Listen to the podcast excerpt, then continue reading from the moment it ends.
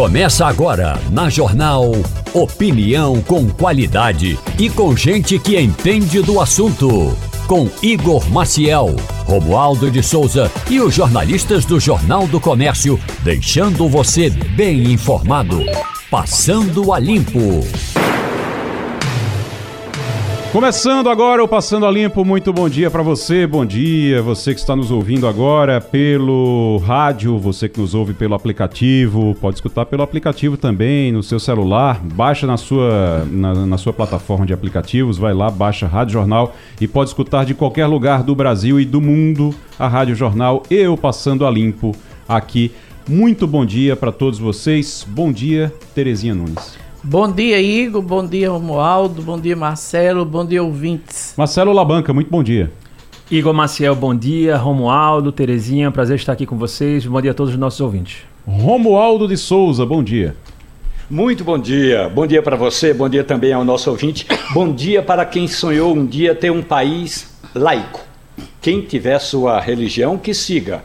Mas o Estado é laico, ou pelo menos deveria ser o presidente Lula da Silva está discutindo, contra a vontade do ministro da Fazenda, um benefício às, às igrejas, sobretudo aos evangélicos que estão se debandando da base aliada. Lula vai retribuir o apoio se eles apoiarem os projetos do presidente. Pois é, rapaz, daqui a pouquinho a gente pode falar sobre isso, detalhar mais. Agora eu estou vendo que estão eh, tratando isso como uma oportunidade de ouro para que Lula faça as pazes com os evangélicos e os evangélicos façam as pazes com Lula.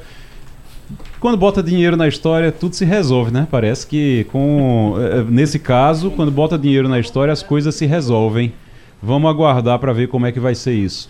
O, deixa eu dizer a você que daqui a pouquinho a gente vai falar também aqui na voz do leitor. Eu, desde ontem eu disse aqui a vocês que a gente vai todo dia, todo dia, a gente traz hum, algumas mensagens aqui da voz do leitor, pessoal que coloca a voz do leitor do Jornal do Comércio.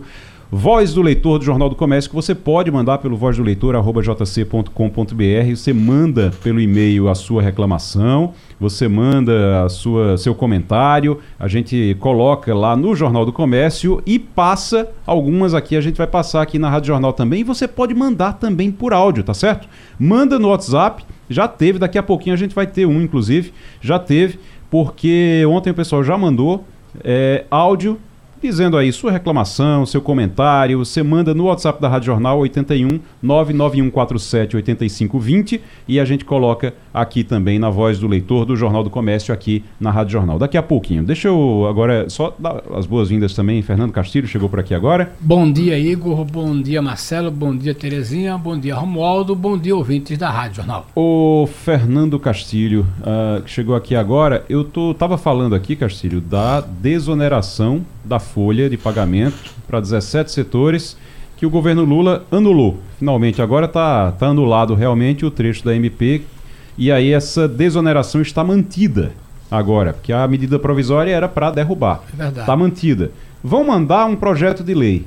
Projeto de lei, Romualdo vai dizer para a gente. Não passa não, né, Romualdo? Passa alguma coisa? No Congresso? Olha, havia um pedido do relator desse projeto, o projeto anterior, que é o senador Efraim Filho, do União Brasil da Paraíba, que era o seguinte: a gente derruba essa medida provisória do presidente, que acabava. Eu, aliás, a gente derruba o veto, melhor dizendo, derruba o veto eh, do presidente Lula, que punha um, punha um fim na desoneração, e aí a gente negocia. Se o presidente mandar um projeto de lei com um prazo suficiente para a gente negociar a reoneração de alguns desses 17 setores, a gente negocia. O presidente Lula da Silva então mandou o seu líder no Congresso Nacional, o senador Randolfo Rodrigues, negociar com a oposição e agora pode ser que esse projeto agrade. O problema é, desses 17 setores que hoje têm o direito da desoneração na folha de pagamento, alguns deles não querem abrir mão. Qual vai ser o tamanho de negociação da base aliada ainda não se sabe. O Castilho tem é, garante a manutenção de empregos agora com essa anulação? Deixa isso de lado e vamos deixar os empregos aí? Bom, a gente tem que esclarecer para o nosso ouvinte dois fatos. Hum. Primeiro, O governo está mandando uma nova MP, né? Ou se comprometeu a mandar um projeto. Primeiro ele manda um MP. É um, um projeto, a medida provisória caiu. É, né? mas ontem, ontem foi mandado uma, uma, uma MP que substitui a atual, suprimindo a questão dos 17 setores. Sim. Então, a MP original, né, foi feito um, um aditivo nessa MP para tirar essa questão dos 17 setores. Ponto. Segundo assunto, o governo se compromete a mandar um projeto de lei é, que vai discutir essa questão dos 17 setores num projeto de lei Que é a volta dos impostos para esse setor. para esse setor. Deveria começar pela MP do governo, que foi um ataque ao Congresso, né, já que o, que o Congresso tinha derrubado o veto, é, deveria valer 1 de abril. Isso, isso caiu. Nesse projeto de lei, o governo estima que vai negociar até abril essa uma nova equalização. Eu, particularmente, acho muito difícil que se consiga eh, reduzir algum desses 17 setores e não duvido se o, governo, se o Congresso não colocar mais alguns, porque tem alguma pressão muito forte. O que está muito provado nessa questão aí é que esses 17 setores mantiveram empregos e boa parte deles gerou muito emprego. Essa, essa legislação é um sucesso. A gente não pode negar isso. O problema do governo é que o governo atrapalhou a, atrapalhou a, a, a conversa. Ficou mais complicado. Agora caiu na real. E a gente não deve esquecer o seguinte: o mês de junho foi muito bom em termos de arrecadação. Se fevereiro mantiver isso, todo esse discurso de que é para zerar o déficit em 17, ele vai enfraquecendo. Porque, claro, que janeiro foi um mês excepcional, mas é bom lembrar, a- a- a- o crescimento foi a melhor desde 19- 1995. 1995. Então, na medida que você vai arrecadando mais, esse discurso vai caindo. Há uma tendência que o- Porque aí não vai precisar. porque a economia está melhorando. Uhum. Então é por aí. Tá. Ok. Ô, ô, Terezinha, eu tô vendo aqui uma notícia e a gente nesse início aqui faz um apanhado de várias informações, de várias notícias, eu acho importante isso. Terezinha, eu tô vendo uma notícia aqui, quem está trazendo, é, inclusive, é o Jamildo, Jamildo Melo, blog de Jamildo, dizendo que a Assembleia de Pernambuco, a Assembleia Legislativa, vai gastar 5 milhões de reais com locação de veículos para deputados e servidores. Os contratos foram assinados com duas empresas diferentes. 5 milhões de reais, é isso mesmo? Lá na, na Alep, gasta isso tudo com, com, com carro? Olha, deve gastar, porque não é possível que, que, que tenham feito uma, uma licitação para não gastar. Agora, o que tem hoje lá na Assembleia é uma demanda muito grande do ano passado, que não foi resolvida a questão dos carros dos deputados. Inclusive, inclusive, o ano passado chegou a ser apreendido carro de deputado de locadora Hum. que não estava pagando os impostos, não estava com, com documentação em dia. Teve deputado que teve que deixar o carro no meio da estrada, apreendido, no interior. Então, isso causou um grande constrangimento na Assembleia, um grande problema. E eles, a, a- a mesa diretora prometeu resolver isso esse ano. E até agora não resolveu e está havendo muita cobrança dos deputados sobre essa questão. Porque continua ainda muita incerteza sobre esses carros que estão sendo locados para os parlamentares. De forma que, se esse valor eu não tenho informação de que, de que é maior ou menor, se, se vai gastar ou não vai gastar, mas o que eu sei é que existe realmente, desde o ano passado, uma grande confusão em função dos carros de locadora eh, da Assembleia. Agora- e acho acredito que É. deve ser carro de locadora isso. É carro de locadora. Eu fico pensando, eu fico pensando quais são os carros, porque dá 5 milhões e 302 mil reais. É, os 5 milhões e 302 mil reais, dois contratos com duas empresas diferentes. Os veículos são para atender os deputados e alguns servidores graduados do Poder Legislativo. 5 milhões, isso é dividido, O dá bom- um bocado de carro, não dá, é, professor Dá Marcelo? muito de carro, né? Então, aí teria que fazer o cálculo, quantidade de deputados estaduais, 49, 49. 49. mais a quantidade de servidores que desempenham funções que necessitam de carros funcionais, por exemplo, a Procuradoria da Assembleia Legislativa, é, contabilizar qual é o valor do- de um carro médio de um deputado, com certeza não vai ser um Corsa. Então, ou um, um- Não, é não. É não, é, ou- é não vai ser- Hilux, não vai vai ser um aí. Normalmente- Uno, né? ou um Fiat Uno, né? Então, e Apesar verificar. que todos têm quatro rodas e, É, e sim, levam, e né? buzina, né? Pra mandar É, o povo sair da E frente. buzina, exatamente. Mas a questão é sempre uma discussão. Hoje em dia, viu, Igor? É, alguns amigos, inclusive, estão optando por não comprar mais carro e sim fazer esse sistema de locação de veículos. É, um colega, por exemplo, estava conversando comigo essa semana e disse: Não, eu vou comprar. Ele faz o cálculo do custo que tem o carro, de imposto, de tudo, de, gasol de gasolina, não, porque gasolina você continua pagando, mas de é, seguro. E aí eles estão achando melhor fazer essas locações a longo termo, né? Como eles chamam, lo- locações de longa duração. Então, eu acho pessoalmente que esses, essas, essas, esses órgãos que desempenham funções importantes, eles têm que ter carros funcionais. Agora, qual é o melhor caminho? É comprar? É alugar? É, certa vez, se me permite, viu, Igor? Sim, eu estava conversando com um amigo é, que é de do, é desembargador do Rio Grande do Sul. Sim. A gente estava no interior do Rio Grande do Sul, dando uma palestra conjunta. Ele disse: Eu vou ter que sair cedo amanhã, porque eu vou ter que voltar para Porto Alegre e pegar a estrada. Eu disse: Mas você deve ter motorista. Aí ele disse: Não, é, mas você não tem carro oficial lá no Rio Grande do Sul, não? No Tribunal de Justiça do Rio Grande do Sul. Ele disse: Nenhum desembargador tem carro oficial no No Rio Grande do Sul? Tribunal de Justiça do Rio Grande do Sul. Ah, Porque nós optamos por utilizar o valor referente a carros oficiais para abrir mais vagas de concurso de juiz, fazer melhorias no próprio sistema do Poder Judiciário. Então, no Tribunal de Justiça do Rio Grande do Sul não, não existe carro, carro oficial, né? Abriram mão da placa de bronze. É, sim, exatamente, da, da, da chapa, né? Ou chapa branca, né? Como chamam. E, bem, e aí é uma questão de Estado para Estado, porque tem autonomia e, evidentemente, os órgãos estão aí para fiscalizar se eventualmente houver excesso, né? Como Terezinha falou, uma licitação de 5 milhões, a gente acredita que não há nenhuma irregularidade. Mas aí você tem Tribunal de Contas e Ministério Público para poder fiscalizar. E o povo também, né, Terezinha? Ô, ô, Romualdo, ô, Romualdo, já, já passo para Opa. Castilho. Ô, Romualdo, como é aí em Brasília, Romualdo? É, os carros são alugados também? Ou é uma frota própria? Como é que funciona na- no Congresso? O Senado Federal dá a cada, a cada senador um carro com motorista. Só que o Senado optou por não comprar mais carro, então faz essa locação ah, de dois em dois anos, em geral renovada por pelo menos mais outros tantos. Portanto, é um carro locado. O- a Câmara dos Deputados só concede veículo eh, oficial para quem está na mesa e um ou outro cargo. Então são menos veículos. Mas em compensação, o dinheiro é entregue ao deputado como se fosse uma cota. E aí, em geral, os deputados alugam.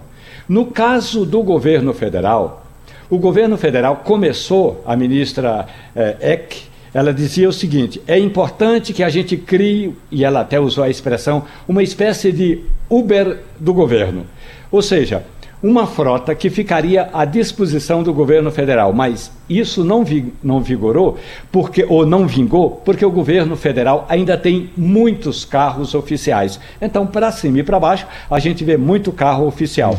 O que há de mais concreto é que atualmente há um estudo para que, aos poucos, gradualmente, esses veículos oficiais sejam aposentados. O governo vai fechando o departamento e as oficinas para cuidar desses carros e aí vai locar veículos. Mas atualmente o contrato mais robusto é o do Senado Federal, que tem um carro 24 horas na garagem do senador. Quer dizer, não é na garagem, Sim. é com o motorista do senador. É, só para Oi, completar uma informação. Primeiro, esses carros são carros de luxo, carros zero quilômetro. Detalhe aqui, sem motorista e sem combustível. É um negócio da China para a locadora. E o detalhe, Igor, por um ano. Significa que daqui a um ano vai haver uma nova Uma nova licitação. licitação, mais Segundo, o último contrato que a gente viu tem carro blindado.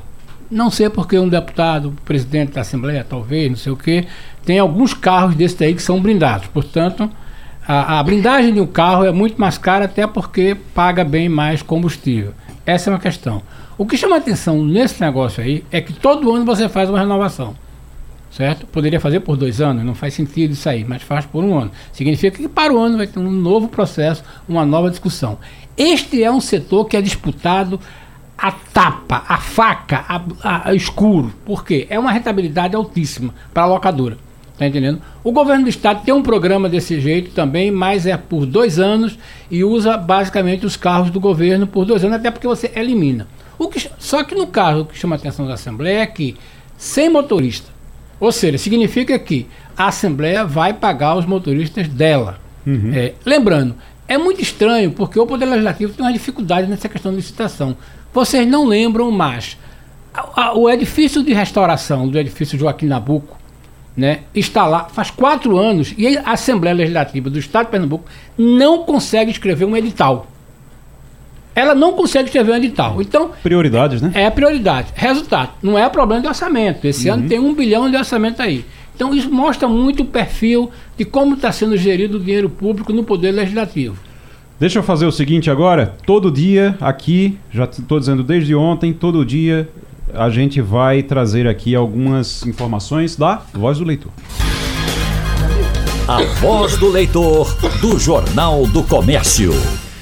Todo dia a gente traz aqui informações da Voz do Leitor, Voz do Leitor do Jornal do Comércio. Lá no Jornal do Comércio tem uma página dedicada especialmente para que as pessoas mandem suas mensagens, façam suas denúncias. Você pode mandar pelo e-mail, o e-mail é vozdoleitor@jc.com.br e você pode mandar aqui para a Rádio Jornal também pelo, uh, pelo celular, pelo WhatsApp. Você manda para o 81 99147 8520. Inclusive, inclusive ontem quando eu falei, já teve ouvinte que mandou mensagem Maria Juliana da Tamarineira. Escuta aí.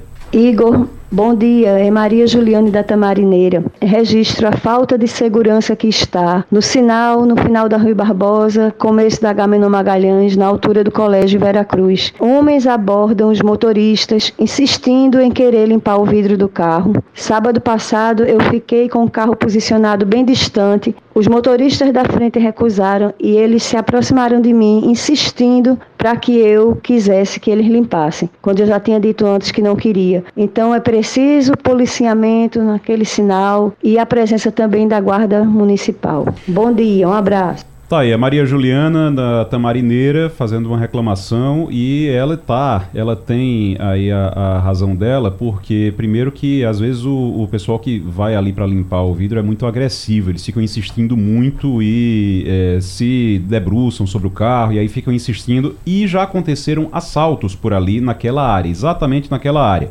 Então atenção polícia militar, ficar acompanhando, o pessoal que está ali, que está trabalhando acaba sendo prejudicado, porque tem gente que trabalha ali que está realmente só querendo prestar um serviço. A maioria está ali só realmente querendo prestar um serviço e ganhar algum dinheiro. Mas a polícia tem que ficar atenta porque há casos em que há excesso também. Mais mensagens aqui, a gente tem também uma, o Henrique Loto, por e-mail, mandou aqui para a Voz do Leitor no Jornal do Comércio, falando do terreno, a marquise do antigo Hospital Psiquiátrico do Paulista que desabou. O terreno do antigo Hospital Psiquiátrico de Paulista, bairro do Nobre, está abandonado há 20 anos, marquise caiu e não houve vítimas. É um espaço que podia servir para a construção de um pronto atendimento médico, escola ou creche, mas o terreno segue abandonado há 20 anos segundo o Henrique, Henrique Loto, por e-mail, mandou aqui. E também o Rômulo Alves, por e-mail, mandou aqui uma mensagem dizendo o seguinte: os cidadãos de bem que pagam através de impostos o salário dos policiais querem saber quem será preso primeiro, os fugitivos do presídio de Mossoró ou os marginais da torcida uniformizada do esporte que atentaram contra a vida dos jogadores do Fortaleza. Rômulo Alves, por e-mail, na bronca, aqui na voz do leitor do Jornal do Comércio. Olha, informação que chegou aqui agora, não, na verdade a gente está acompanhando isso já faz um tempo, mas chegou aqui agora o Marcelo Carvalho, Carvalho, que é advogado especialista em direito bancário, porque dívida de carros, motos e caminhões agora pode ser cobrado via cartório e tem algumas mudanças em relação a essas dívidas que a gente quer abordar aqui. Doutor Marcelo Carvalho, muito bom dia. Bom dia, Igor, tudo bem? Tudo bem. O, eh, doutor Marcelo, a gente é, fica preocupado porque mudou, né? Se atrasar a mensalidade de financiamento, tinha gente que fazia financiamento, depois escondia o carro e aí não podia ser, é, não podia ser recuperado aquele bem pelo banco.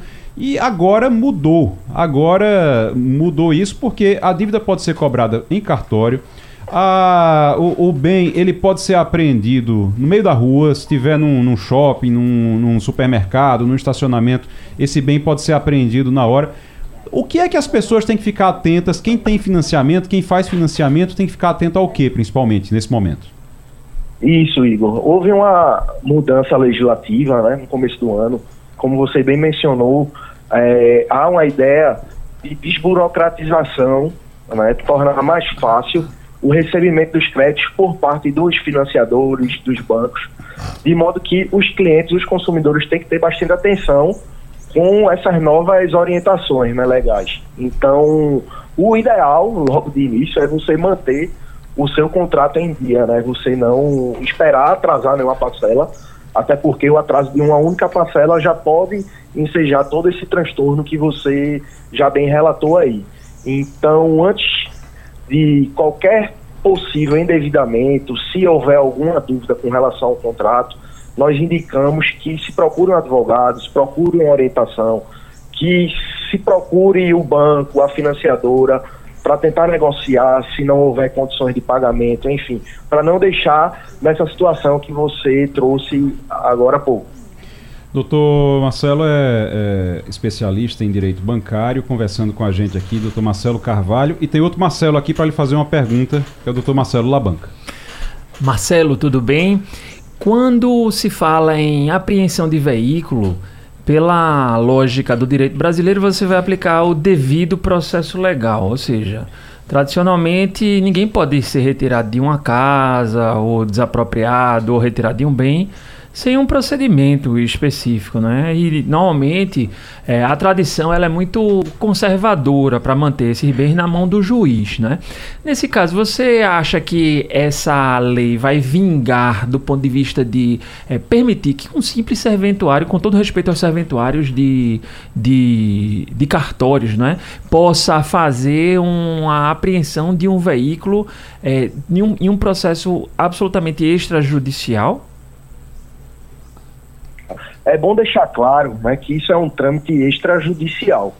Então não há, vamos falar assim de maneira simples, é, não há obrigatória, é, uma, uma, uma, decisão administrativa obrigatória em que determine a recuperação, a restituição desse bem.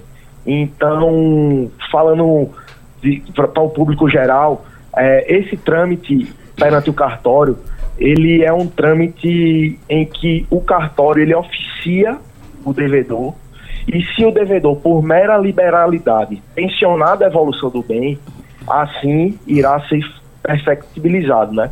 Mas, do contrário, se houver a resistência, não há possibilidade, sob a minha, a minha ótica, o meu posicionamento, de haver essa retomada compulsória no campo extrajudicial. Ou seja, eu acredito que pode ser também o seu, o seu posicionamento, é, professor Marcelo Lamanca, de que não haveria possibilidade de o cartório, um serventuário do cartório, promover a retomada do bem de forma assim coercitiva, né? Essa, essa é a minha posição. Muito bem. O Fernando Castilho tem uma pergunta também. Doutor Marcelo, acho que pode a gente ver no Brasil surgir a figura dos chamados rebocadores. É, personagem Sim. de uma série de TV é, americana em que trata exatamente com isso, usando a legislação americana. E eles têm um é... equipamento, só para explicar para o ouvinte, para quem nunca viu, é, eles têm um equipamento que fica num, na, na, caminhonete, num caminhão, e o carro pode estar. Tá, ele não precisa nem encontrar o dono. É, o, ele leva o, na o hora. O proprietário, é. a, a, pessoa que está devendo. Ele simplesmente identifica, chega lá, tem um, um, reboque automático, ele nem desce do carro. Tem um é. reboque automático que ele levanta o carro e puxa e vai embora. Mas a minha, a minha, a minha pergunta é o seguinte: é, é a famosa letrinha miúda que a gente não lê quando assina um contrato. Eu estou inferindo, e aí o senhor pode nos esclarecer o seguinte: quando uma pessoa assina um contrato, ela está dando é, plenos poderes na hora de execução dessa dívida. É isso mesmo ou qualquer execução? É, porque o cartório pode simplesmente contratar uma firma para fazer isso. Lembrando que o cartório hoje já joga no título de protesto quando você deve o IPTU. A minha pergunta é o seguinte: perfeito. é os cartórios é, poderão contratar essas empresas, mas é, como é que vai ser isso na prática? Porque pela legislação eu estou achando que o contratinho, aquela letrinha bem pequenininha que você não lê, está dando autorização para isso. Isso, é, os contratos em, em, geral, eles são amparados pelo Código de Defesa do Consumidor, né? Então há uma certa proteção legal é, em relação a, aos clientes que estão adquirindo aqueles financiamentos. Mas a gente sabe que na prática é, não é bem assim que funciona.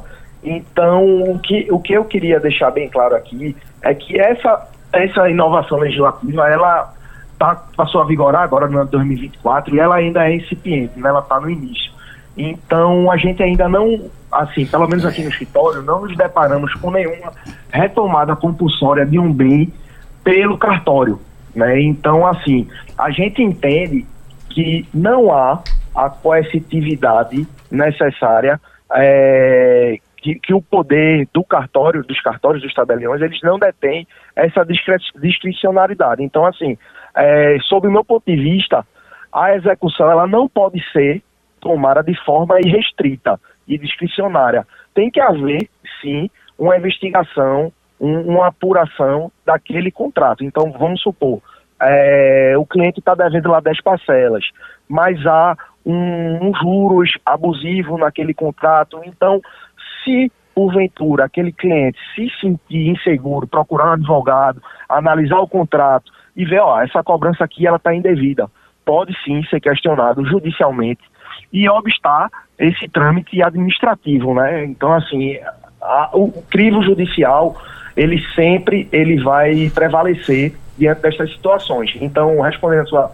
pergunta, não haveria essa retomada, essa execução de forma arbitrária, né? Não deixei de pagar uma, duas parcelas, eu não vou ter direito nem de rediscutir meu contrato. Não é bem assim, é bom a gente ter ponderação, mas lógico, é importante que o consumidor, o cliente, procure um advogado, procure um defensor público se não tiver condições, procure alguém que tenha uma instrução mínima para analisar aquele contrato, aquelas parcelas, para ele não ser lesado, né, pela aquela, pelo banco e pela financeira. Até porque uh, ele tem o direito de questionar também, né? Ele tem, tem que ter e... o direito de questionar também, não pode ser uma coisa é, porque senão. Arbitrária, né? É, senão a gente. Aí a gente vai ter que colocar em dúvida o Estado de Direito que a gente, que a gente é vive. Verdade, o é verdade. doutor Marcelo, doutor Marcelo Carvalho, muito obrigado. Doutor Marcelo é advogado especialista em direito bancário. Muito obrigado pela participação aqui no Passando a Limpo. Volte sempre. Eu que agradeço. Um abraço, obrigado pelos questionamentos e estou à disposição. Olha isso aqui. O levantamento do Instituto Quest apontou que maioria considera que não há perseguição contra o ex-presidente Jair Bolsonaro e a maior parte acha que ele participou sim da trama para um golpe. A prisão de Bolsonaro seria justa para 50% dos brasileiros e injusta para 39%, segundo essa pesquisa. O levantamento, é, segundo esse mesmo levantamento, um em cada dez eleitores diz, dizem ter votado em Bolsonaro no segundo turno das eleições de 2022. É, um em cada dez dos que votaram ah, concorda que seria justo ele ser detido. Um em cada dez dos que votaram concorda que seria justo ele ser detido, enquanto 82% rejeitam. Ou seja, tem 10% dos eleitores dele que acham que ele deveria sim ser detido, que ele é, é culpado. Entre os eleitores de Lula, naturalmente o resultado se inverte: 79% veem justiça em uma eventual prisão 12% veem injustiça. Então, 10% dos, dos eleitores de Bolsonaro, eu achei isso interessante, 10% dos eleitores de Bolsonaro, Terezinha, concordam que Bolsonaro deveria ser preso. É porque a gente sabe que muita gente que votou em Bolsonaro não votou em Bolsonaro, votou contra votou Lula. contra Lula, é, não é? verdade. Então, na hora que Bolsonaro é acusado, como foi, de, um, de tentativa de golpe, é claro que é, algumas pessoas que votaram nele tão, estão decepcionadas e acham que ele deve pagar mesmo pelo, pela, pelas, pelo que ele fez né, em Brasília, a questão do 8 de janeiro, aquilo tudo. É, pesa muito sobre ele e hoje existe realmente um crescimento do número de pessoas convencidas de que ele deve ser preso. É interessante. Depois tem outros números da Quest aqui que a gente vai trazer ainda no programa de hoje. Mas primeiro deixa eu conversar aqui com o Fernando Ribeiro, que é diretor da Associação Brasileira de Franquias do Norte e Nordeste, porque a Expo Franquias está com 80 expositores em feira no Rio Mar, Recife. É uma boa oportunidade, então, é participar, para quem está interessado nesse negócio, participar da Expo Franquias. Acontece de 21 a 23 de março, de 21 a 23 de março, no Rio Mar, já, já no mês que vem agora, no Rio Mar Recife. é, naquele espaço de eventos que tem lá em cima, muito grande inclusive. É a quinta edição do evento. Fernando Ribeiro, diretor da Associação Brasileira de Franquias, muito obrigado pela participação aqui. Qual a expectativa para essa, essa feira lá no Rio Mar Recife, doutor? Bom dia a todos. É, agradeço o convite. É, amigo, o, a expectativa é muito grande, o evento já aconteceu outras vezes é, no próprio Shopping Rio Mar, que é um espaço excelente para receber esse modelo de evento. Serão 80 marcas aí, muitas delas de envergadura nacional, é, dos diversos segmentos do franchise brasileiro, um segmento que só faz crescer, né, que cresceu é, agora no ano de, de 2023 mais 13,8%, é, chegando ao patamar de 240 bilhões de faturamento, super, superando os 211 bilhões de 2022 e aumentando em 7% o número de empregos é, onde saiu de 1 milhão, chegando a 1 milhão 701 mil contra 1 milhão 590 mil do ano passado. Então, realmente será uma oportunidade muito é, relevante para todos os que vão participar e que vão frequentar a feira para poder pesquisar as diversas marcas e os diversos segmentos que têm interesse para poder saber de valores, saber a reputação da franquia, saber que suporte essa franqueadora dá a cada franqueado. Então serão três dias é, onde essa, eh, as pessoas que terão acesso a, ao evento da feira poderão realmente desfrutar de um vasto cardápio de opções de marcas dos diversos valores e dos diversos segmentos. Além disso, uhum. no dia 21 teremos o Congresso ABF, que é o único, é o único evento é, é, com a chancela da BF dentro da feira, que é o congresso, onde tem, teremos vários palestrantes também de marcas nacionais, uhum. é, pra, é, dentro desse evento, que começará às 8 da manhã e terminará por volta das 13h30, com uma palestra sensacional do Derek Rabelo, que é um surfista cego, que surfou as grandes ondas de Nazaré e Pipeline no Havaí, então uma experiência de vida fantástica para apresentar nessa palestra final. Fernando Ribeiro é diretor da Associação Brasileira de Franquias do Norte e Nordeste, conversando com a gente sobre o, a Expo Franquias, com 80 expositores, que vai acontecer lá no Rio Mar, Recife, no mês de março. Ô, Fernando Castilho, você é, tem vontade de abrir uma franquia, não? Tem... Não, mas queria fazer uma pergunta sobre essa questão de quem decide abrir uma franquia. Eu tenho lido que as empresas que são franqueadoras tem primeiro conversado muito com quem quer abrir uma franquia, porque às vezes o sujeito está com dinheiro, está querendo fazer o investimento, mas a franquia que ele escolhe não tem nada a ver com o perfil dele. Aí eu queria saber se nessa feira vai ter esse tipo de conversa para dizer o seguinte: não basta querer, não basta ter o dinheiro, é, mas é preciso escolher uma franquia que seja próxima do seu perfil, inclusive perfil pessoal e familiar. O senhor pode ajudar a gente nisso? Tem muito essa coisa, só para complementar, é, tô, Fernando, é, só para é, tem muito essa coisa de a pessoa quando quer abrir uma franquia, ela olha, deixa eu ver aqui, eu tenho tantos mil, então deixa eu ver aqui o que é que tem na, na faixa de, de, de, de, tantos mil. Pronto, então eu vou abrir isso aqui. Às vezes é um negócio que ele não sabe nem como é que é feito, não sabe nem de onde veio, né? Isso. É, ótima pergunta aí, de ambos, o Fernando e o Fernando Castilho também. É, primeiro o seguinte, é, tem que ficar muito claro que o maior patrimônio de uma franqueadora é o franqueado é o seu franqueado de qualidade, o franqueado comprometido com o negócio, o franqueado que vira realmente um empresário de fato e vai para dentro do negócio abraçar aquilo ali, aquele CNPJ e se ele tem sucesso com aquele negócio, aquela primeira loja, aquela primeira unidade, ele vai querer outros negócios. Então, essa feira vai proporcionar o contato direto com esse candidato exatamente para se fazer esse filtro. Porque é aquilo que vocês falaram, não adianta ter o dinheiro e ter a intenção, tem que ter identidade. Tem que ter identidade com o negócio que ele está pesquisando, que ele está buscando, para ver se além de aquilo caber no bolso, cabe na expectativa dele como empresário para o segmento que ele quer ingressar. Então, essa conversa com o franqueador, eu vou estar lá, eu sou franqueador também, eu sou o diretor do, da SD Franquias da rede Saúde Brava, Vila Express, temos 30 anos de mercado, eu pessoalmente cuido disso, estarei lá, como outros diversos franqueadores e CEOs, estarão lá exatamente para receber esses candidatos e poder conversar, explicar o modelo de negócio, é, mostrar tudo que essa franqueadora entrega ao seu franqueado, mostrar toda a sua rotina de trabalho, o que é aquela franqueadora, o que é aquela marca, como é que ela opera, quais são os desafios, o tamanho do trabalho que ele vai ter, para que ele possa entender se aquilo que ele está pesquisando realmente é aquilo que ele quer para ele. E se não for daquela marca, se não for do meu negócio, ele pode ir para a área de cosméticos, saúde, beleza e bem-estar, ele pode ir para casa, para a área de, de, de, casa e construção, ele pode ir para a área do lazer e turismo. Então, tem diversos segmentos para serem pesquisados. Uhum. Mas é muito importante que ele realmente se debruce, faça todas as perguntas pertinentes e o franqueador possa fazer esse filtro muito bem. Porque depois que esse casamento é feito, esse casamento é feito para durar e não para acabar em, em pouco tempo.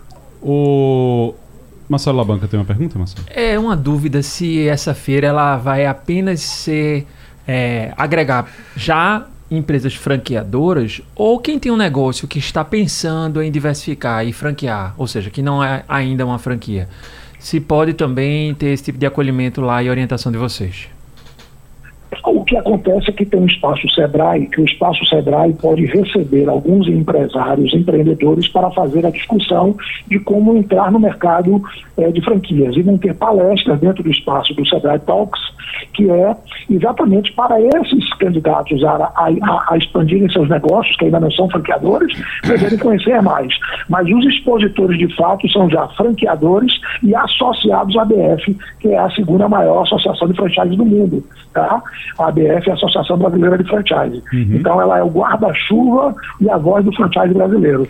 Então, vai, vai se ter a oportunidade também de se conversar com, com dirigentes da ABF lá, para poder saber exatamente de toda a rotina, de todos os processos para se tornar um franqueador. Então, é uma feira que oferece oportunidades para se tratar dos diversos, é, das diversas, dos diversos assuntos relacionados ao franchise, seja para quem já está dentro dele, para quem quer ser um franqueado ou para quem quer se tornar um franqueador. Fernando Ribeiro é diretor da Associação Brasileira de Franquias do Norte e Nordeste. Terezinha Nunes. Doutor Fernando, tem crescido muito é, a, as franquias no Brasil e eu queria, gostaria de saber se vocês têm algum levantamento sobre a vida útil de uma franquia.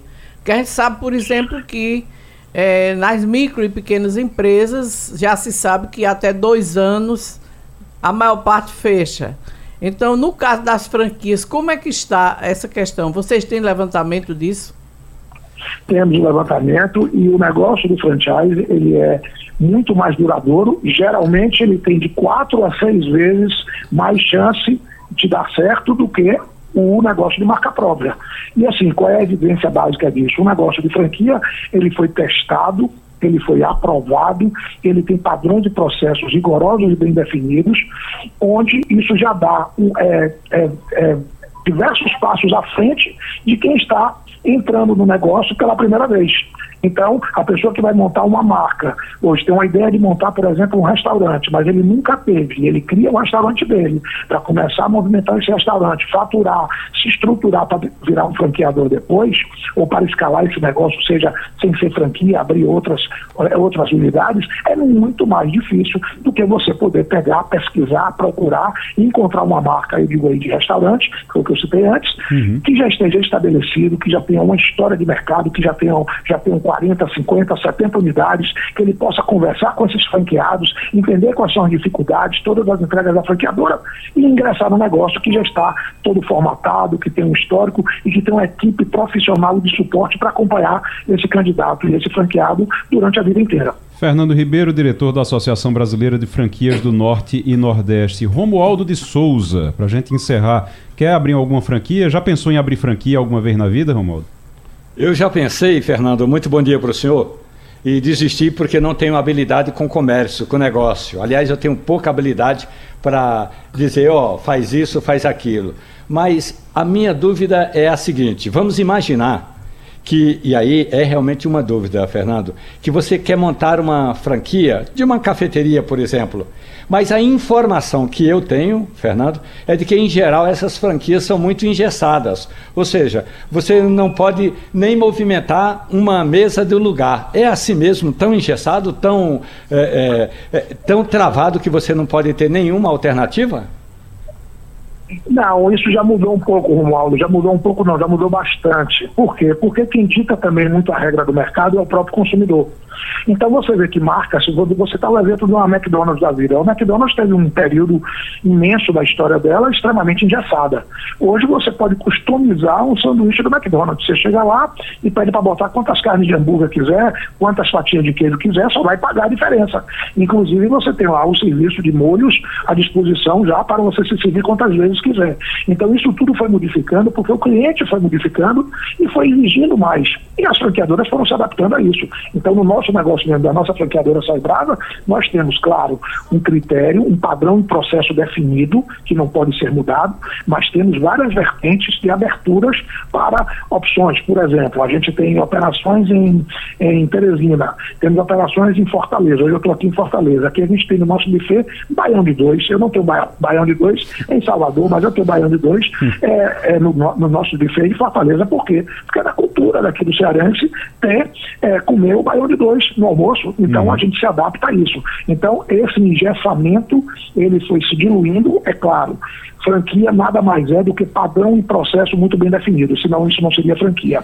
Mas existem as lacunas, sim, para cada uhum. franqueadora, para que possa se adaptar ao cliente final e algumas, é, é, algumas inclusive, é, mudanças que o próprio franqueado quer sugerir e que são benéficas à rede toda. Às vezes um franqueado sugere uma, uma opção de mudança ali naquele, naquele critério da franqueadora e quando a franqueadora atende aquilo, aquilo se reflete com o resto da rede toda, porque aquilo foi uma mudança muito permeável, muito inteligente, que valeu a pena vir essa boa prática do próprio franqueado para se reverberar na rede toda.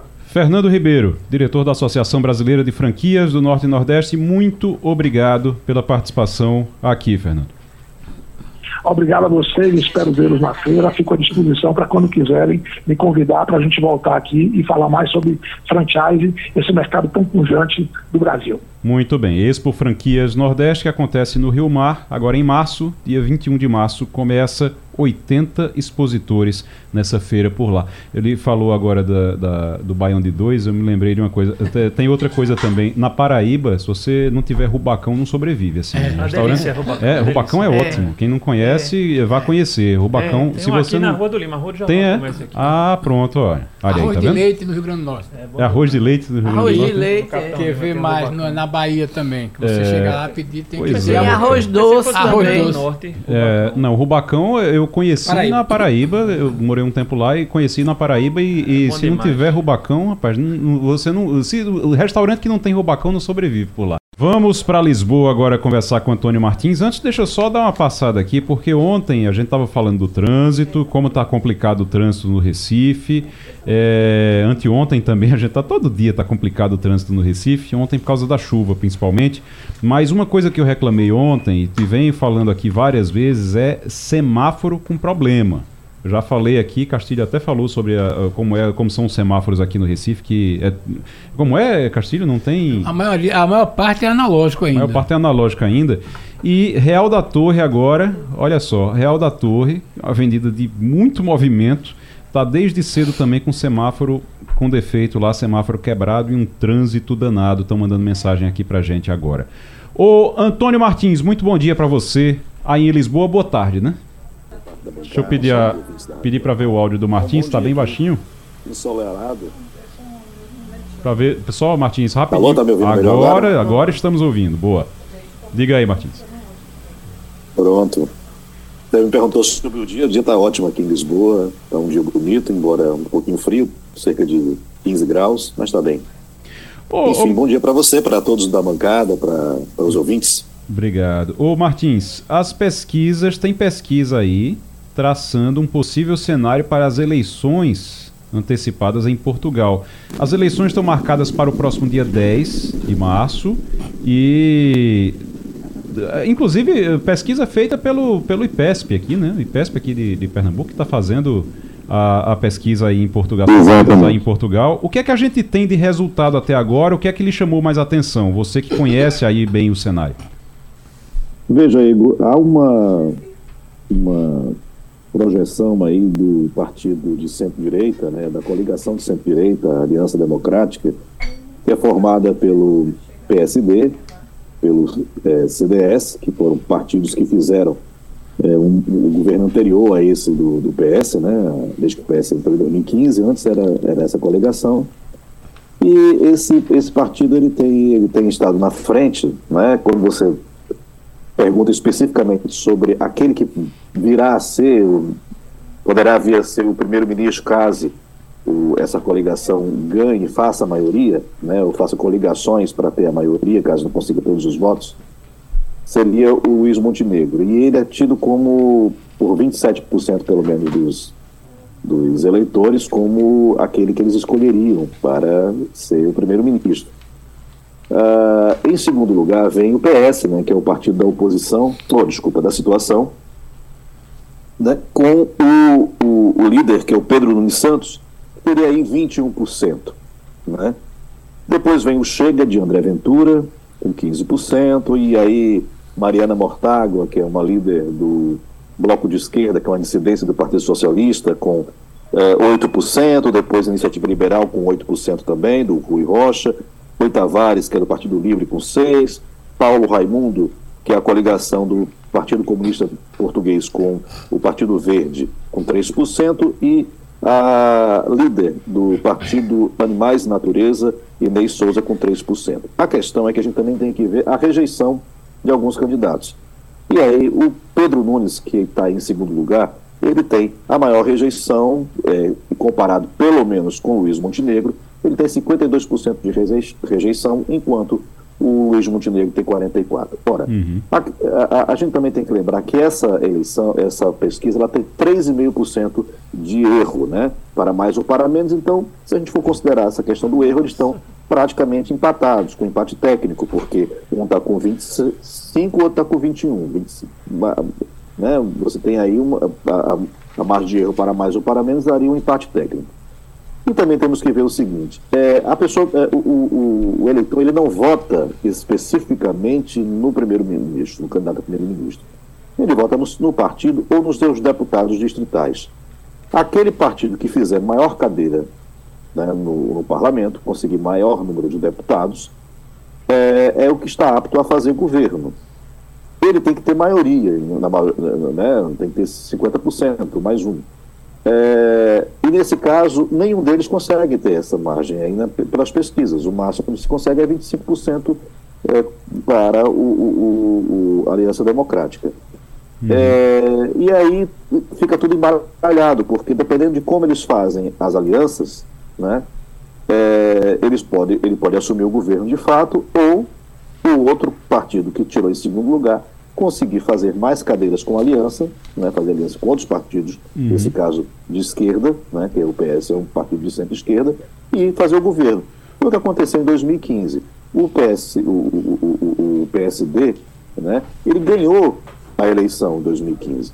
Chegou a fazer o, é, o, governo. Só que na hora de passar o orçamento, o orçamento não passou. Não, não chegou nem a apresentar. Já percebeu que não ia conseguir a aprovação do orçamento, que é a peça-chave para o governo. Uhum. E aí o governo foi dissolvido e o Partido Socialista, que estava em segundo lugar, se juntou com o Bloco de Esquerda e com o Partido Comunista, conseguiu maioria e fez o governo e está desde hoje, agora, desde a, a, 2015 até agora, está é, no poder. No, na última eleição, né, quatro anos atrás, mais ou menos, eles conseguiram uma, uma Teve outra reeleição aí antecipada no meio, mas enfim. Na segunda legislatura, eles já conseguiram uh, uma, uma maioria, o próprio PS conseguiu a maioria, então não Sim. precisou fazer coligação nenhuma. A grande preocupação é que, uma vez o, o, o a Aliança Democrática ganhando, querendo fazer eh, aliança, pode fazer com a Iniciativa Liberal, que tem seis pontos, mas pode fazer também com o Chega. E o Chega é esse partido de extrema-direita que gera muita preocupação aqui em Portugal. É o... o André Ventura, que uhum. é o, o, o, líder, né? Ele, inclusive, tem uma rejeição muito grande, 70% dos eleitores que não votariam nele de jeito nenhum. Mas a questão é que votam também nos deputados do Chega, e aí pode ser que ele consiga levar essas cadeiras. É, o, o Martins, só para a gente explicar para o nosso ouvinte, que é, para ele conhecer, para ele entender como é que funciona a eleição em Portugal, é uma eleição legislativa, mas que serve para formar o governo também. Pessoa não vota exatamente nesses candidatos, não vota no Luiz Montenegro, por exemplo, ou no Pedro Nuno, vota é, na, no grupo ali e depois ele vai ser escolhido, mas é porque é como se fosse uma indicação, é como se fosse uma, uma, uma, lista, digamos assim, você vota naquilo ali. Agora, é interessante a gente explicar, é obrigatório o voto em Portugal? E como é que está o interesse? As pessoas estão querendo ir votar? Porque isso muda tudo. Às vezes uma coisa é eu perguntar a você em quem você votaria, ah, mas se você não for votar, não adianta de nada, né? Exatamente. Aqui o, o, o voto não é obrigatório. Então, além da campanha para que os eleitores escolham os seus candidatos, né, no caso de um partido que está em campanha, ele também tem que fazer campanha para que as pessoas saiam de casa e, e compareçam à, à, urna, né? Porque muita gente não vai. Uhum. E aí tem muita relação com questão de idade, né? Por exemplo, o Chega é um partido muito popular entre os jovens. Mas nem sempre os jovens votam tanto quanto os, a população mais, mais adulta. Então, tudo isso muda também, deixa o cenário muito incerto. Né? Uhum. A questão é que vai ter a eleição dia 10, as pesquisas apontam aí para que o discurso da centro-direita é, está fazendo um certo efeito, né? o discurso da centro-esquerda também, com o PS, ah, mas também comprova uma grande insatisfação da população com o, o governo que vem até então, né? que é o governo do Partido Socialista. Né? Então, essa sensação de que desde 2015 já são nove anos, nem tudo mudou, né, como se esperava. É, obviamente que a economia portuguesa melhorou de lá para cá, até porque vinha de uma situação muito complicada, que era uma situação de crise, estava né, saindo dessa crise, e nesses últimos nove anos houve uma melhora, mas ainda tem outras crises, como por exemplo a da habitação, que é muito forte, as pessoas não têm onde morar, praticamente, né? As casas muito caras, seja para alugar, seja para comprar. Uh, também tem a crise da saúde pública, né? Fora de Lisboa, principalmente, e, e, fora dos grandes centros, você tem problemas sérios de, eh, de emergências, né? até mesmo de serviços de maternidade, às vezes, que são uhum. fechados porque não tem médicos, né?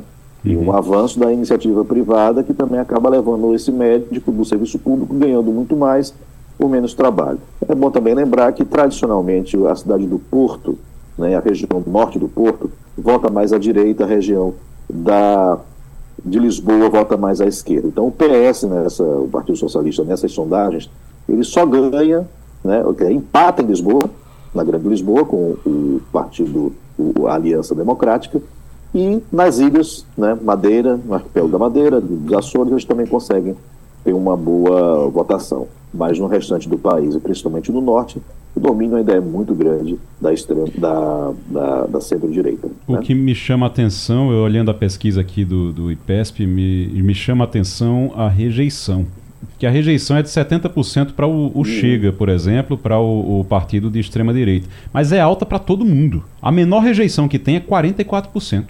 A menor Exato. rejeição que tem é a Aliança Democrática, Exatamente. tem 44%, é a menor rejeição. O partido do governo, o, grupo do governo, do atual governo, tem 52% de rejeição. O bloco de esquerda tem 68% de rejeição. De esquerda.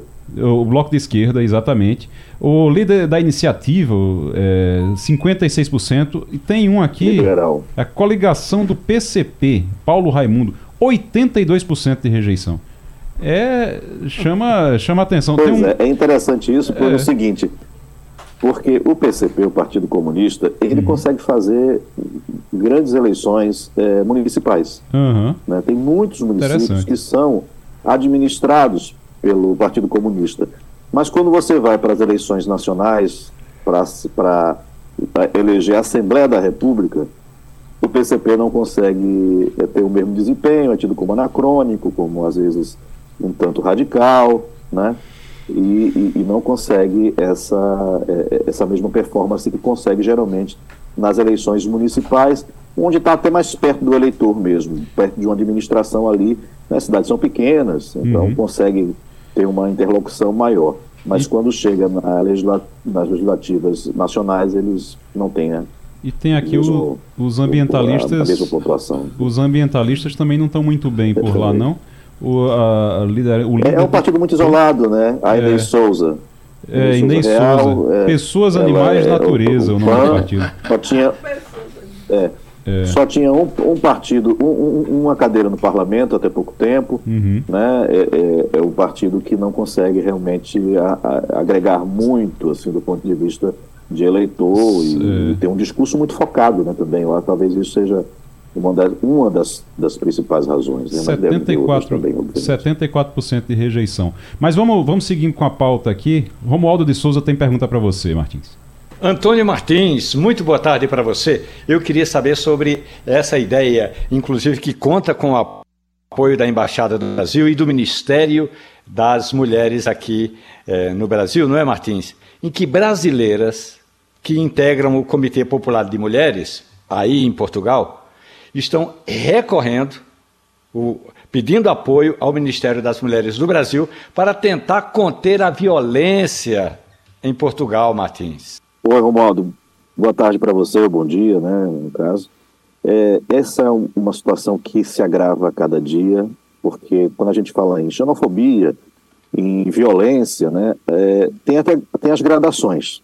É, há uma gradação maior para quem é de minorias, né, que sofre mais violência, porque se soma aí a questão, às vezes racial, às vezes é, de orientação sexual é, e também de gênero. A questão de violência contra a mulher já é uma coisa muito séria aqui em Portugal. Portugal não é um país violento, como a gente sabe, né? principalmente se comparado ao Brasil. Tem índices de violência muito baixos, de violência urbana. Por outro lado, é, quando você tem violência, é uma violência muito ligada à questão familiar. Né? E óbvio que violência de gênero contra as mulheres. Né? Tem essa coisa de ser um país também machista, como é o Brasil. E aí, quando você junta que, essa questão do gênero, né, da violência do, de gênero, com a questão da xenofobia, então você imagina que as mulheres brasileiras elas sofrem muito mais do que os homens brasileiros na questão da xenofobia.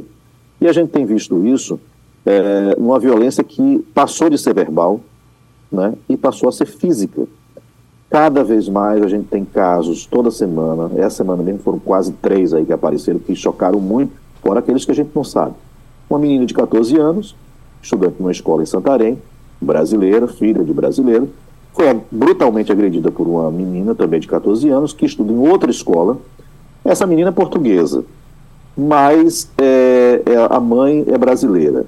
A questão aí é que tudo se mistura, porque você não pode dizer necessariamente que é xenofobia, você não pode também dizer que é apenas uma questão de gênero, né? É uma violência nas escolas, quer dizer, um caso que envolve muita coisa e você não consegue delimitar. Mas tem outros que sim, você consegue delimitar muito bem. Como uma brasileira que foi agredida por dois donos de uma hamburgueria em Lisboa.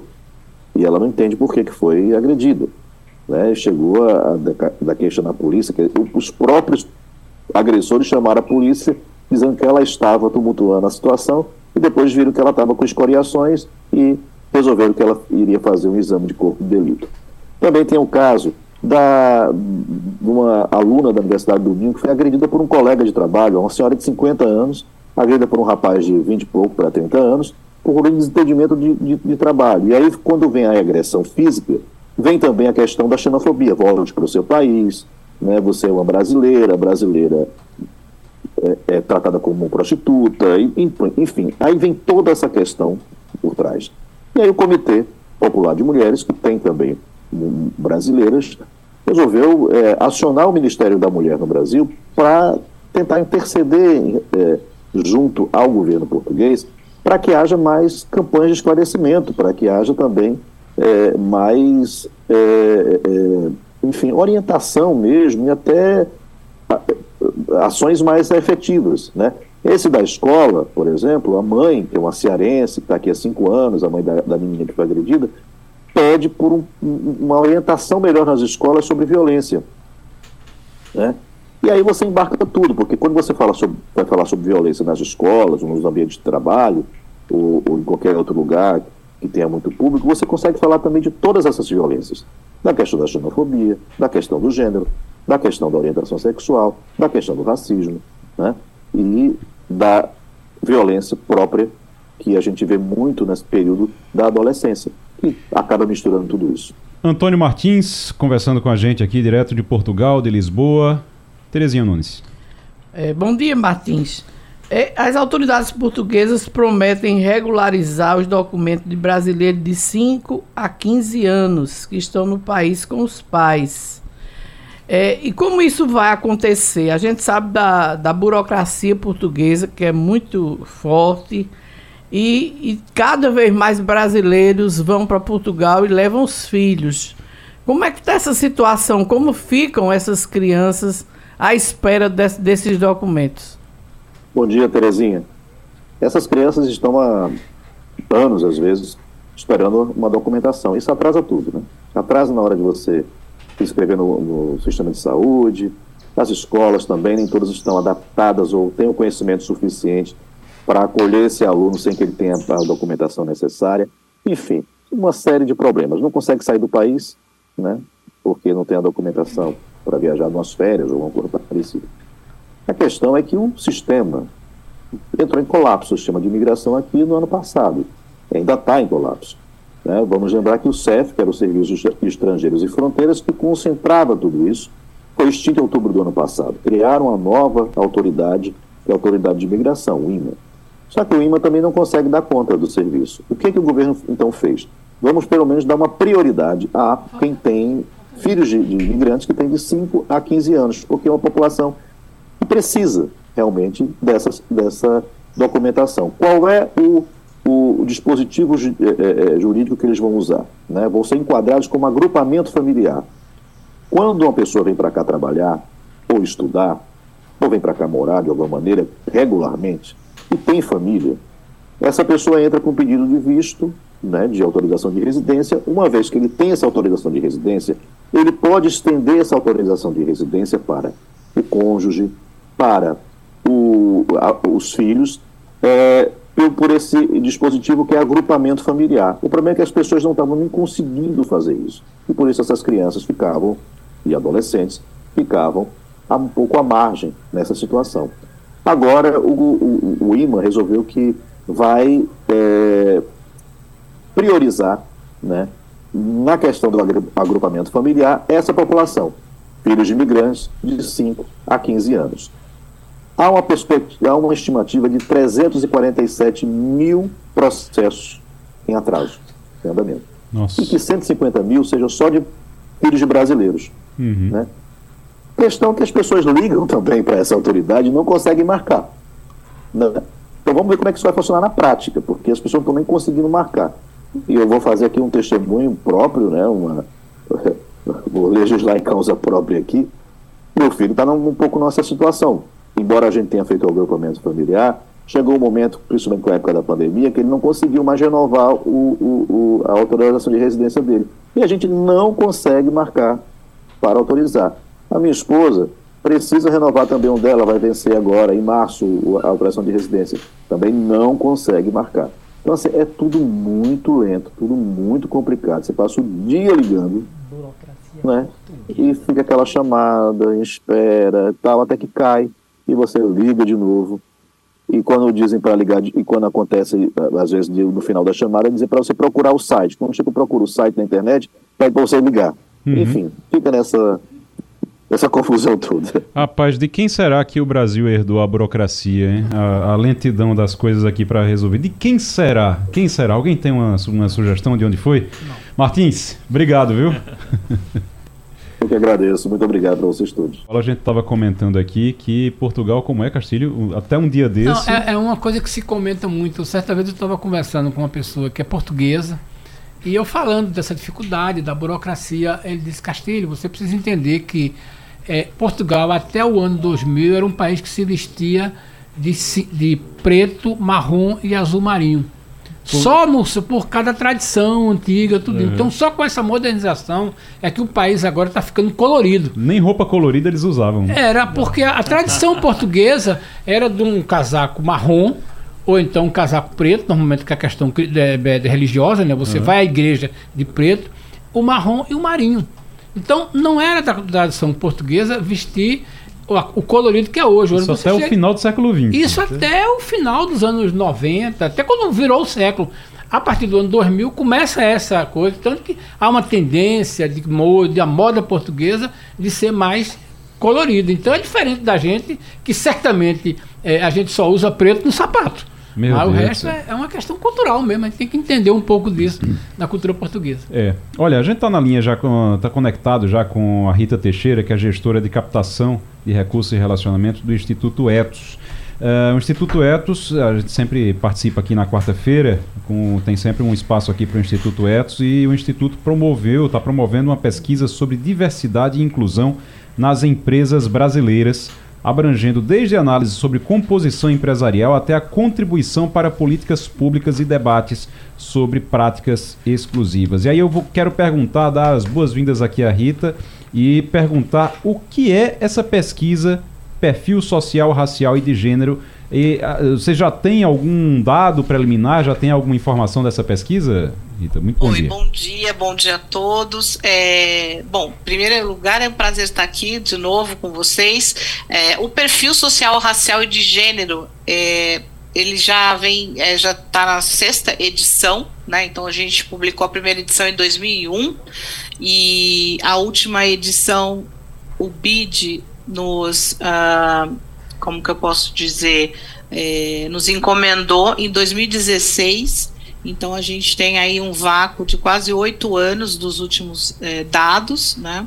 É, só que a última edição nós estávamos uh, atuando com o universo de 500 maiores empresas. Esse ano o perfil ele vai atuar com as mil maiores empresas e as 100 maiores instituições financeiras, com base do valor econômico, tá? Então, uh, o valor econômico ele separa as instituições financeiras. E qual a importância do perfil, né? Uh, hoje a gente entende que desde 2016 com certeza houve uma grande mudança nas empresas com a questão de diversidade e inclusão.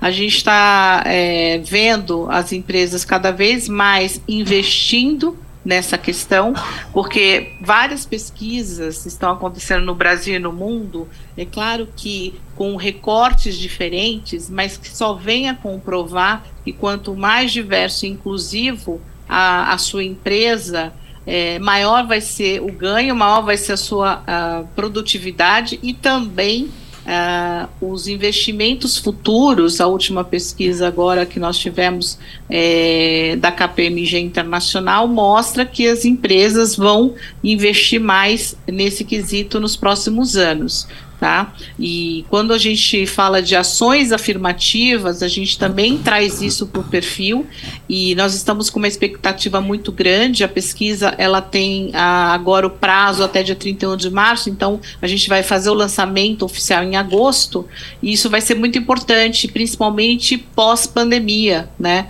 A gente espera, sinceramente, que tenhamos aí um, um, resultado positivo. A gente tem esse ano é, vários parceiros junto conosco, então o movimento Mulher 360, é, o Fórum é, de Empresas LGBTQIA, o CERT, enfim, vários parceiros aí. Ô Rita, é, só para a gente é, esclarecer aqui, como é que as, as empresas podem participar dessa pesquisa? Olha, é importante dizer, uh, se alguém quiser saber, ah, mas a minha empresa está nessa listagem, é, seria importante a empresa entrar no site do Instituto Etos, né? Então, institutoetos.org.br. Lá a gente disponibiliza a listagem das empresas uh, que estão aptas né, a preencher esses, é, essa pesquisa. Então, lá também vai ter um link que vai direcionar para o IPEC, que é o instituto que está atuando para nós, né, para fazer essa pesquisa. É importante dizer também que quem responde a pesquisa são dois níveis, né? Então, o CEO e a alta liderança da empresa e também o pessoal de recursos humanos, que tem aí essa visão do dia a dia. Então, a gente se coloca também à disposição das empresas quando tem alguma dúvida, é, e esses dados é, vão ser divulgados, assim, massivamente, tanto pela empresa quanto em eventos de lançamento a partir de agosto. Muito bem. Rita Teixeira, gestora de captação de recursos e relacionamento, representando aqui o Instituto Etos. Muito obrigado, Rita, pela participação aqui no Passando a Limpo. Um grande abraço para você. Obrigada a vocês. Um bom dia. Tchau, tchau, gente. Apareceu uma notícia ali, a gente até foi pesquisar, a Natália Ribeiro trouxe aqui a informação também de do Papa Francisco que teria sido internado, teria ido para um hospital. Informação que a gente tem aqui é que foi, ele foi fazer um check-up. É, ele tinha ido para o hospital já com uma gripe antes e tudo, e agora a informação é que ele foi para fazer um check-up é, no hospital lá em Roma. Foi levado para Roma para fazer exames de check-up. Até o momento, a informação que se tem é que é um, são exames de rotina, exames necessários que você faz realmente por causa de uma gripe leve que ele teve é, no último sábado e ele precisou cancelar compromissos no sábado e na segunda-feira devido ao que o Vaticano chamou de gripe leve. E agora ele foi fazer alguns exames de check-up. Ô Romualdo, deixa é, agradecer aqui a Natália Ribeiro que trouxe as informações para a gente. Romualdo, eu estou vendo aqui, a gente, eu disse que a gente ia voltar a falar sobre essa pesquisa da Quest. Tá dizendo, a, a pesquisa da Quest está dizendo que 68% dos entrevistados consideram que a manifestação de Bolsonaro foi grande. Eles 68% consideram que foi grande. Apesar disso, 48% disseram que não vai ter influência nenhuma nas investigações e outros 34% estão dizendo que vai piorar a situação dele. Você concorda, Romualdo? O pessoal aí em Brasília concorda com isso? Olha, o que eu tenho ouvido por aqui é que o que tiver de haver do ponto de vista de punibilidade para o ex-presidente da República já está praticamente sacramentado, porque o ministro Alexandre de Moraes, que é quem comanda esse processo, já ouviu diferentes depoimentos a Polícia Federal também já está fazendo suas investigações e essas investigações são imediatamente repassadas ao juiz da causa, que é o ministro Alexandre de Moraes. Então eu, praticamente, eu particularmente não acredito que um milhão ou cem mil pessoas ou dez mil pessoas modifique absolutamente o andamento desse processo. Bom seria que fosse assim todas as vezes que o Supremo Tribunal Federal tomasse uma medida ou medidas jurídicas levasse em consideração apenas os autos e não a janela do STF. Ô, ô Terezinha, deixa eu falar aqui rapidamente sobre eleição municipal. Tem movimentação em Caruaru, né? Teve uma movimentação em Caruaru é, na eleição municipal. Muita gente de olho em Caruaru porque é a terra da governadora Raquel Lira. João Campos resolveu declarar apoio a um candidato lá. Que história foi essa? Oh, é, na verdade, o PSB de, declarou apoio, que já era esperado, né? Uhum. Até tirar o presidente é, é, municipal, que é filho de Jorge Gomes e Laura Gomes, uhum. É? Marcelo, Marcelo para poder declarar o apoio, porque Marcelo está com o Rodrigo, né? Para declarar apoio a Queiroz. Então já era esperado isso. Agora, quando entra João Campos, o que significa? Começa realmente, aí um, Caruaru, uma cidade muito importante, começa a luta de 2026. Não é? Vai ficar claro que em Caruaru vai estar de um lado João Campos, do outro lado Raquel. Estão anteci a... colocando como uma antecipação, antecipação. de 2026. Né? Agora a gente sabe que a governadora ainda não falou nada. Ela esteve ontem com Lupe em Brasília. Uhum. Não é essa questão do, da aliança dela com o PDT está muito ainda sem informação. É, o que é que ela vai fazer em Caruaru?